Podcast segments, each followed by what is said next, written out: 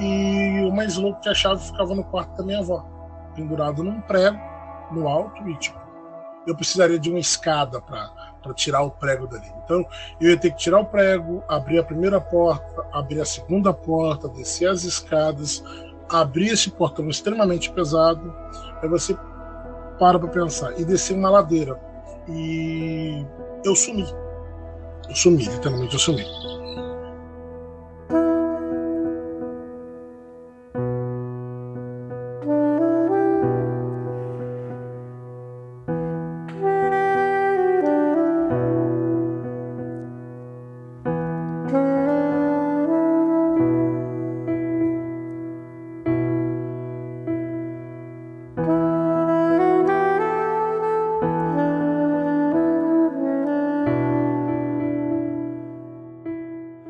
Dom era apenas uma criança quando experimentou algo que poucos desejariam para si.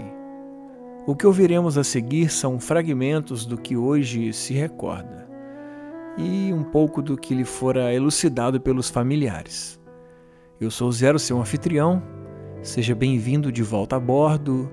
E a partir de agora você fica com mais um pequeno relato de grande significado para nós e quem sabe para eles também. Explicáveis ou não, relatos ufológicos surgem aos montes, a cada dia, hora e minuto.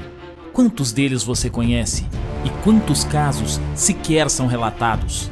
Ajeite seus fones de ouvido e esteja preparado para experimentar um deles agora. Fala pessoal do Relatos Flutuantes, beleza? Aqui quem fala é o Dom. Uh, comecei a ouvir o podcast de vocês já tem uma semana já, já maratonei, já ouvi tudo.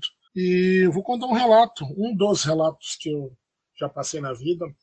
Acho que o relato mais importante é o que eu não tenho memória.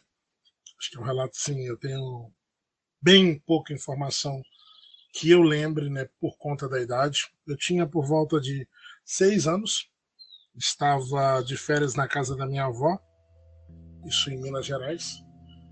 E o que eu vou contar daqui para frente são só coisas que os meus tios e a minha avó contou, minha falecida avó. Era um sábado, ela tinha comprado um lanche para mim e tal, a gente tinha comido ali, assistido um pouco de TV. Por volta de 10 horas a gente foi para cama.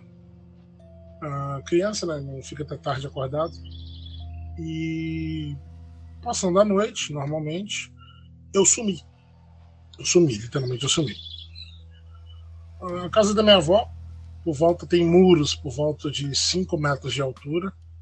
Um portão de ferro, que é o mesmo que um ser humano adulto tem dificuldade de empurrar, porque são aqueles portões de ferro, sabe? Conta o bairro também que a minha avó era, né? É um bairro muito perigoso. Hoje está menos, mas antigamente era um bairro muito perigoso. Então o pessoal tinha uma proteção extra. E o mais louco é que a chave ficava no quarto da minha avó pendurado num prego no alto e tipo eu precisaria de uma escada para tirar o prego dali. Então eu ia ter que tirar o prego, abrir a primeira porta, abrir a segunda porta, descer as escadas, abrir esse portão extremamente pesado. Aí você para para pensar e descer uma ladeira.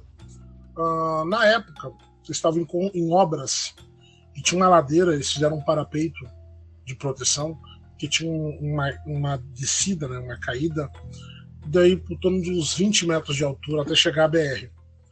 E tinha um caminho meio que os moradores que fizeram, uma escadaria, né, o famoso escadão lá em Minas Gerais, bem conhecido pelos moradores, que foi eles mesmos que, que fizeram.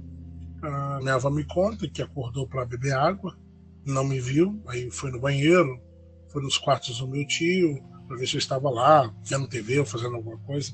E não, ela entrou em desespero foi abrir a porta, a porta trancada, uh, pegou a chave, pendurado no prego, abriu a porta, me viu se estava lá na rua.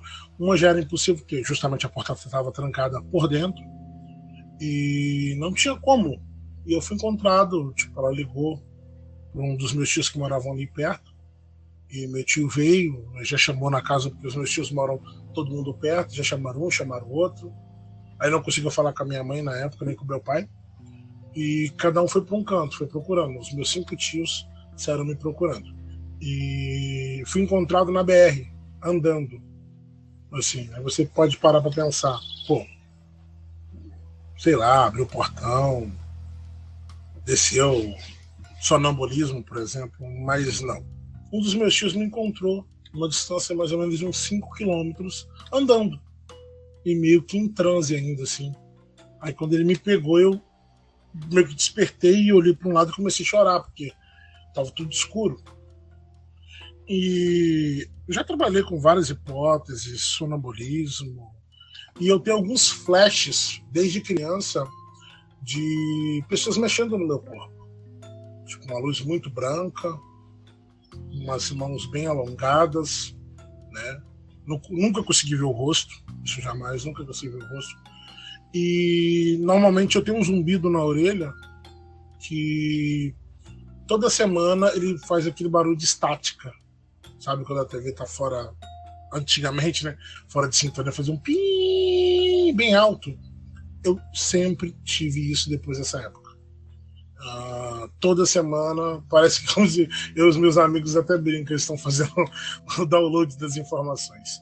Já fui no médico, não tenho nada, não, tipo, nenhum problema neurológico, nenhum problema físico também.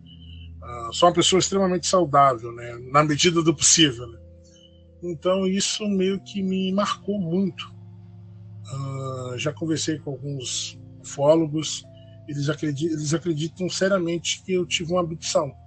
E esses pequenos pontos que voltam sempre é por conta da abdução em si.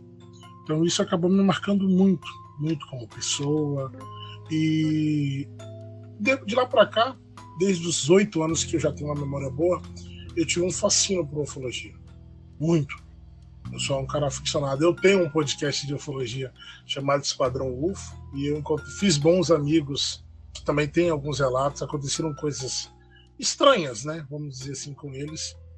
E isso é um dos relatos que eu tive, que me marcou muito, marcou muito mesmo. Espero que, se alguém tenha algum relato parecido, possa compartilhar com a gente para mostrar que essa pessoa não está sozinha. Que às vezes ela acha que viu alguma coisa diferente ou aquilo é fruto da sua imaginação. Às vezes não, às vezes é só medo de contar para alguém que chama, taxa você de louco, taxar você de todas as coisas absurdas. Então esse relato para mim é muito importante porque ele não é fantasioso, não foi eu que criei isso na minha mente ou eu sonhei. São contados pelos meus tios e pela minha falecida avó.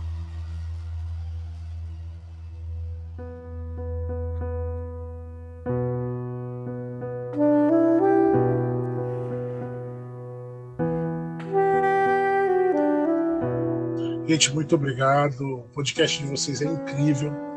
Vou continuar acompanhando ansiosamente pelos nas próximas notícias. E sempre que puder, eu vou contar umas histórias que eu posso ter uma autorização de contar e eu vou querer muito compartilhar com vocês. Obrigado, o sucesso de vocês é gigantesco.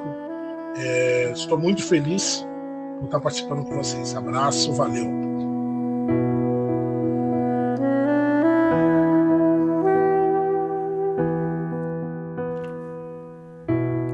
Casos como este, contados em outro contexto, podem tomar proporções díspares. No entanto, o que trouxe o dom até aqui foi sua jornada particular. Você, por outro lado, pode ter uma leitura totalmente diferente de seu relato. Se for o caso, te convido a nos enviar o seu ponto de vista para o nosso Instagram, relatosflutuantes, ou nosso Twitter, rflutuantes. E ainda, se você tiver uma história sua, o nosso WhatsApp é 28999834185. Estamos à sua espera. Bom, para fortalecer o nosso podcast, nós criamos uma campanha de financiamento coletivo. E participando com R$ reais ou mais, você nos ajuda a manter os projetos ativos e trazer cada vez mais relatos aqui para nossa casa. Para isso, é só você acessar apoia.se barra relatos flutuantes.